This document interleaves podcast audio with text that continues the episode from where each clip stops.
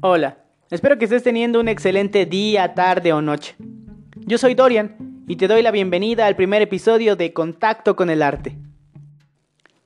He decidido utilizar este episodio para dar comienzo a una serie de capítulos bajo el título Voces de México, en donde daremos un breve recorrido a través de la literatura mexicana, específicamente en los géneros de poesía y de cuento. Eh, hay una pequeña selección de autores, una selección muy arbitraria. Son siete autores los que vamos a revisar, uno por capítulo, en donde plantearemos primero la biografía del autor y posteriormente eh, dos o tres de sus obras o fragmentos de sus obras que yo creo eh, que son bastante representativos y nos permiten identificar tanto las corrientes que siguen estos cuentos como los poemas en sí. Y bueno, espero que lo disfrutes tanto como, como yo lo estoy disfrutando y te agradezco que compartas tu tiempo conmigo.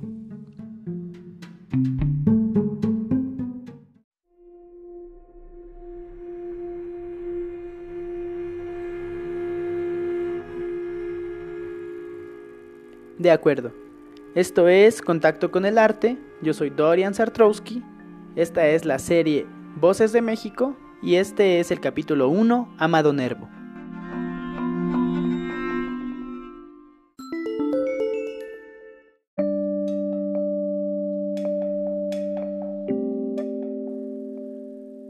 Amado Ruiz de Nervo Ordaz fue un escritor y poeta mexicano nacido en Nayarit en 1870. Perteneció al movimiento modernista, el cual se caracterizaba por tener una creatividad impulsiva y rebelde. Esta creatividad tenía más que ver con la aristocracia y creo yo que pecaba de esnovista. Eh, eh, relacionado a este movimiento modernista se vio siempre a Rubén Darío como máximo exponente al inicio de, pues, de este movimiento en sí, de este movimiento literario mexicano, inicialmente mexicano, eh, que se extendió por toda Latinoamérica y posteriormente tuvo un impacto en el mundo. Este movimiento se dirige más hacia la poesía que hacia otros géneros literarios. Y bueno, a pesar de que Amado Ruiz de Nervo Ordaz, mejor conocido como Amado Nervo, se, ubica en este movimiento y más adelante va, a convertirse en el máximo exponente, eh, sustituyendo a Rubén Darío, él tiene ciertas incompatibilidades con, con este movimiento. La primera es que es ajeno al misticismo. ¿A qué nos referimos con misticismo? Eh, por ejemplo, Rubén Darío tiene un, cuento muy, muy bueno, eh, que igual es representativo de este movimiento, que se llama El Rubí, que cuenta la historia de unos gnomos que descubren piedras preciosas y hablan de cómo se, crea un rubí. Igual lo recomiendo muchísimo. Pero eh, precisamente se encuentra muy fuera de la realidad o de una realidad estable, de una realidad eh, comprensible, mientras que eh, Amado Nervo siempre se ubica en una, en una realidad humana, plausible, aunque también tiene aspectos mágicos, como tiene un cuento que se llama El Diablo, El Diablo Buena Gente, creo, eh, publicado por la UNAM. Y, en ese cuento también hay misticismo, también hay magia, pero siempre está situado en una realidad muy concreta. Eh, otra, otra diferencia que, que, tiene a través del tiempo Amado Nervo con el modernismo clásico, con las formas clásicas del modernismo, es la tristeza del poeta. La tristeza del poeta no es algo que se pueda ver a través de la obra de Nervo. Nervo es, es generalmente un sátiro, es generalmente más cómico, eh, un, tanto indulgente con, con las formas estrictas. Eh, yo diría, yo definiría a Rubén Darío eh, como la contraposición a, Amado Nervo y, de Amado Nervo diría que es más un, bohemio, es con, con todas las, las palabras, con, toda la expresión, un mexicano. Eh, imprime su calidad, su cualidad de mexicano en su obra siempre y desde el principio.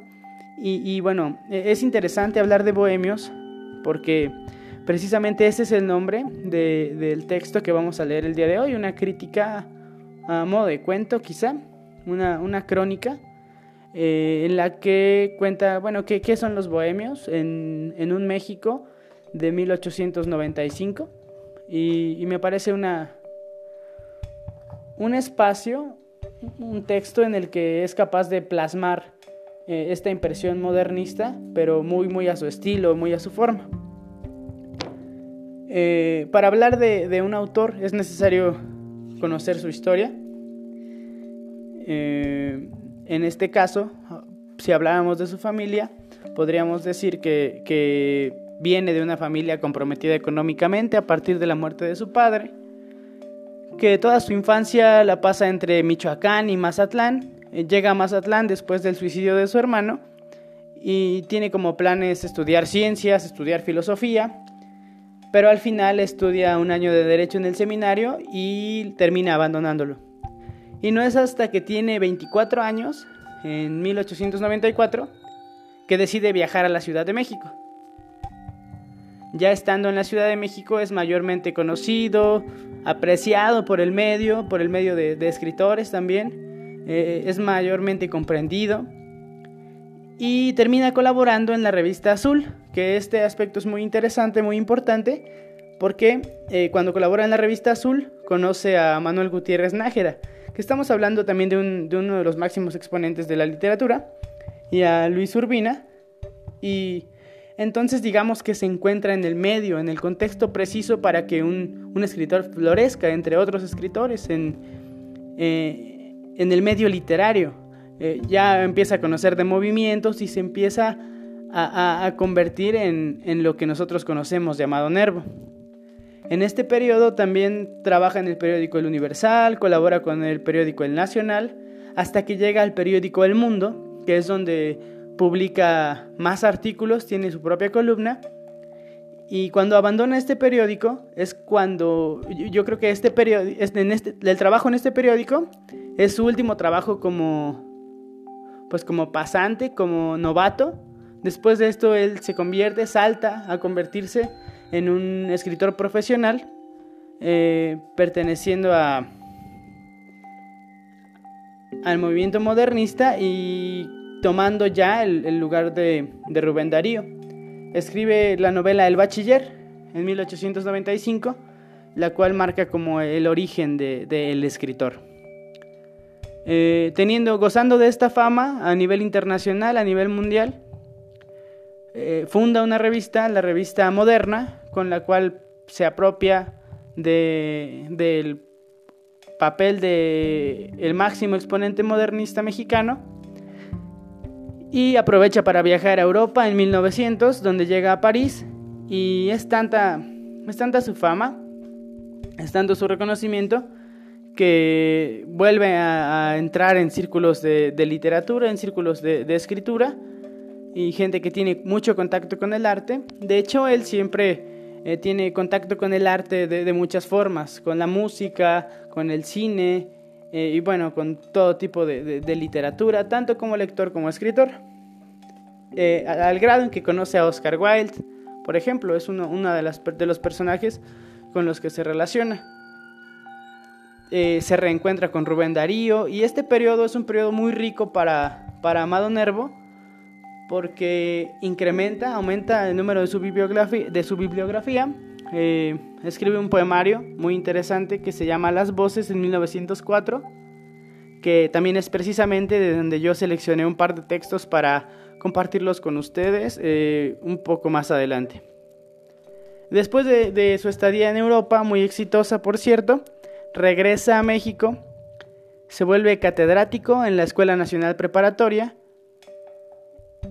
y sigue aumentando su, bibliografía hasta que como último movimiento eh, literario, como último, última jugada, eh, funda la revista Ateneo donde comparte sus últimos escritos y sus últimas posturas como escritor.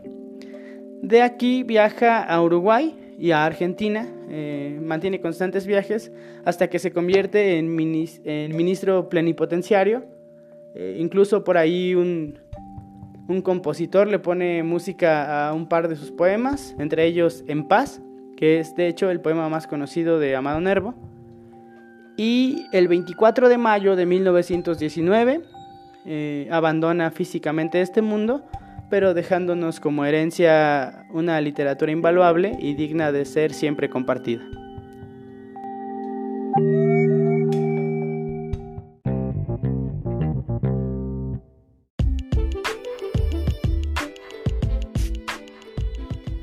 Muy bien, ahora voy a compartir contigo un par de poemas que yo mismo seleccioné de este autor, pero antes quisiera comentarlos para que tengas un mejor contexto y te resulte más fácil apreciarlos.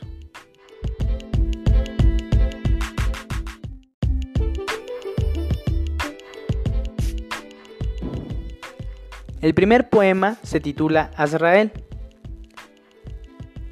Azrael es propiamente conocido como el ángel oscuro o el ángel de la muerte.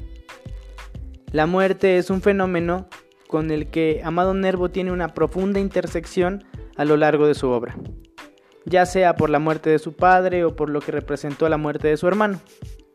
En este texto, Azrael no representa un personaje antagónico para nada, al contrario, es más bien un benefactor.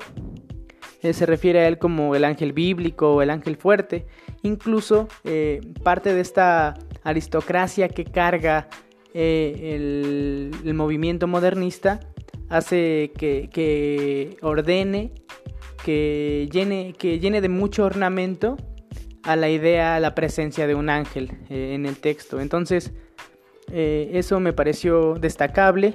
También esta idea de cobijarse en las alas, en, los brazos de, de, un ángel de la muerte, de un ángel sombrío. Eh, y esta necesidad de descansar, o sea, plantear a la muerte no como un fenómeno trágico, sino como, como algo que el autor espera, algo que la persona espera, algo que el poeta desea, que algo, algo que, el, que el poeta busca y sobre lo que se encuentra indeciso entre, entre la vida, entre la muerte. Eh, esta forma de, exclamar y declamar al mismo tiempo eh, piedad, piedad de una vida insufrible, de una vida miserable. Eh, se vuelve, tiene una carga muy fuerte, un, peso muy fuerte, y creo que por eso, por eso elegí este poema, es muy corto. El segundo eh, tiene título de Deidad. Y bueno, esto habla un poco de este misticismo con el que siempre está peleado Amado Nervo, pero que no abandona a fin de cuentas. Eh, eh, contrario al anterior, este no es un, poema oscuro, es un poema mm, brillante, un poema lleno de, de ganas de vivir, lleno de, de voluntad de vivir al, estilo Nietzsche. Recordemos que, que Amado Nervo tenía un, gran interés por la filosofía. Entonces sí tiene por ahí algunas figuras muy similares a la, filosofía clásica, a la filosofía continental. Mm, vamos a encontrar en este poema mm, esta idea de, pulir a la roca, esta idea de, cómo las adversidades pueden construir a las personas y, pulirlas como si fueran cinceles golpeando la roca hasta convertir esta roca en algo maravilloso, en algo como, no sé, una pirámide, una escultura, una figura. Y habla de, que precisamente eso es la divinidad, al igual que, lo, que lo diría Aristóteles en algún tiempo, al igual que lo presentaría quizá Spinoza, eh, esta idea de, un Dios presente todo el tiempo en, el individuo, un Dios presente eh, en el propio poeta en este caso, me parece muy hermosa la forma en que, en que él crea esta, esta paridad entre hombre y Dios, que, vamos a escuchar a continuación. Y, Dios está en la acción, Dios está en, el movimiento, no, no como una entidad ajena al individuo, una entidad ajena al ser, sino Dios es la acción del ser. Y, bueno, no tanto Dios, sino la deidad, la divinidad habita en el movimiento. Y bueno, está, tiene unos dejos de esperanza increíbles al final tiene habla, habla de, no quejarse, habla de, enfrentar al destino, de, aprovechar el destino. Y bueno, es una, posición bastante optimista, contrario o, en contraste con el, con el poema de Azrael. Entonces espero que, que los disfrutes muchísimo.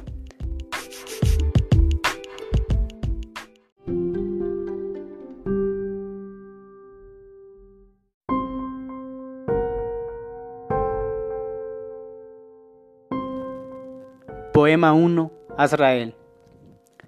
Azrael, abre tu ala negra y honda. Cobíjeme su palio sin medida y que a su abrigo bienhechor se esconda la increíble tristeza de mi vida. Azrael, ángel bíblico, ángel fuerte, ángel de redención, ángel sombrío. Ya es tiempo que consagres a la muerte mi cerebro sin luz, altar vacío.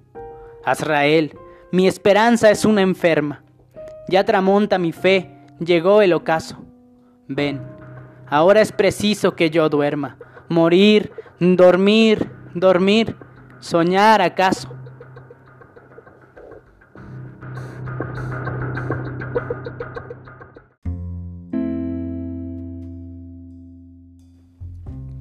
Poema 2. Deidad. Como duerme la chispa en el guijarro y la estatua en el barro, en ti duerme la divinidad. Tan solo en un dolor constante y fuerte, al choque brota de la piedra inerte el relámpago de la deidad.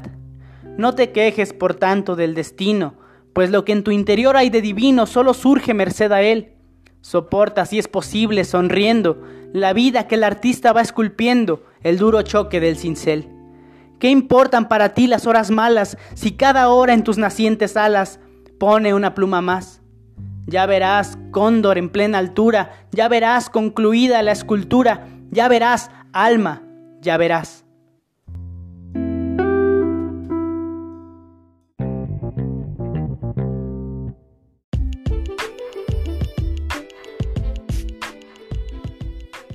Muy bien. Por último, quiero compartir contigo este texto titulado Bohemios, del cual ya te hablé anteriormente eh, publicado en 1895, también de Amado Nervo.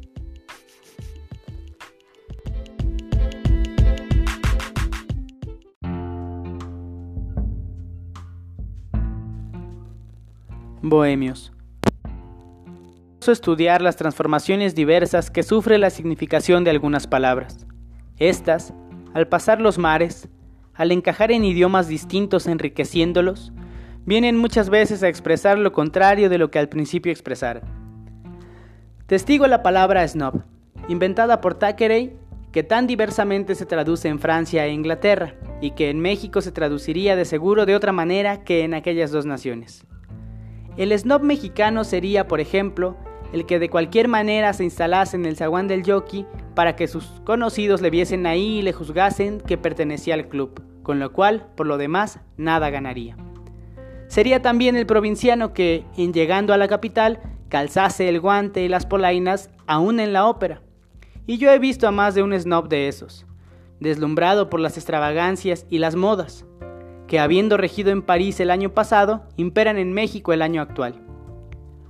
Poco menos que lo que pasa con esta palabrita que tiende a generalizarse mucho porque por desgracia, bajo su denominación cabe en una clase numerosa, acontece lo que con esta otra, bohemio, que por expresión se ha aplicado a una clase muy numerosa de soñadores. A París llegan las cuatro esquinas del mundo, según una expresión de un autor.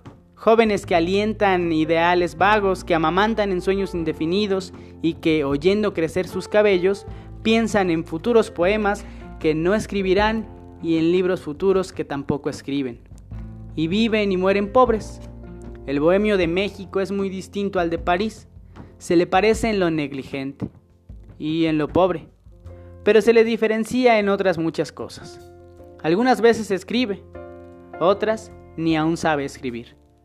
Trasnocha sin objeto, vive con el día y lo caracteriza la falta absoluta de aspiraciones. En tanto que el hambre no lo aguijonea, sonríe, y cuando el hambre lo aguijonea, hace filosofía.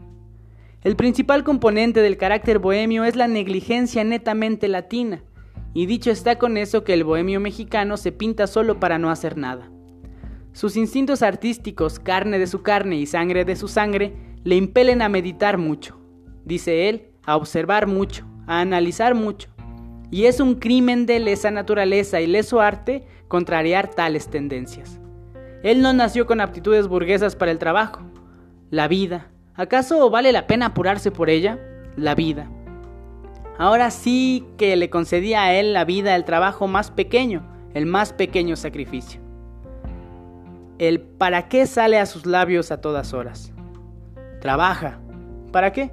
Pide un empleo. ¿Para qué? Ve al ministro. ¿Para qué? Recuerdo haber encontrado una vez a un bohemio así, el cual a mi pregunta de ¿qué te haces? respondió, me estudio para conocerme mejor. Hay otras características de este tipo esencialmente moderno, los proyectos descabellados y la pasión con que prohija las nuevas teorías. Balzac, que tuvo sus ribetes de bohemio, quería poner una lechería en los alrededores de París para hacerse rico. En México, y ahora que París nos viene a diario con una religión de pacotilla, un sistema filosófico de primera mano o una novela tendenciosa de a un franco y veinte céntimos, el bohemio prohija y acoge todo con pasión y aguarda, para escribir un libro único, a que se establezca una teoría definitiva. Dicho está con esto que no la escribirá nunca. ¿Hay acaso teorías definitivas? Cierto que no. Ya por sabido se callaba que la Tierra gira en el espacio. Sin embargo, no ha faltado geógrafo, mexicano, se entiende, que sostenga que el planeta está fijo en el espacio. Así se lo dijo un innovador al señor García Cubas. Y como éste le preguntase en qué se sostiene, el innovador respondió en el aire. Diciembre 31, 1895.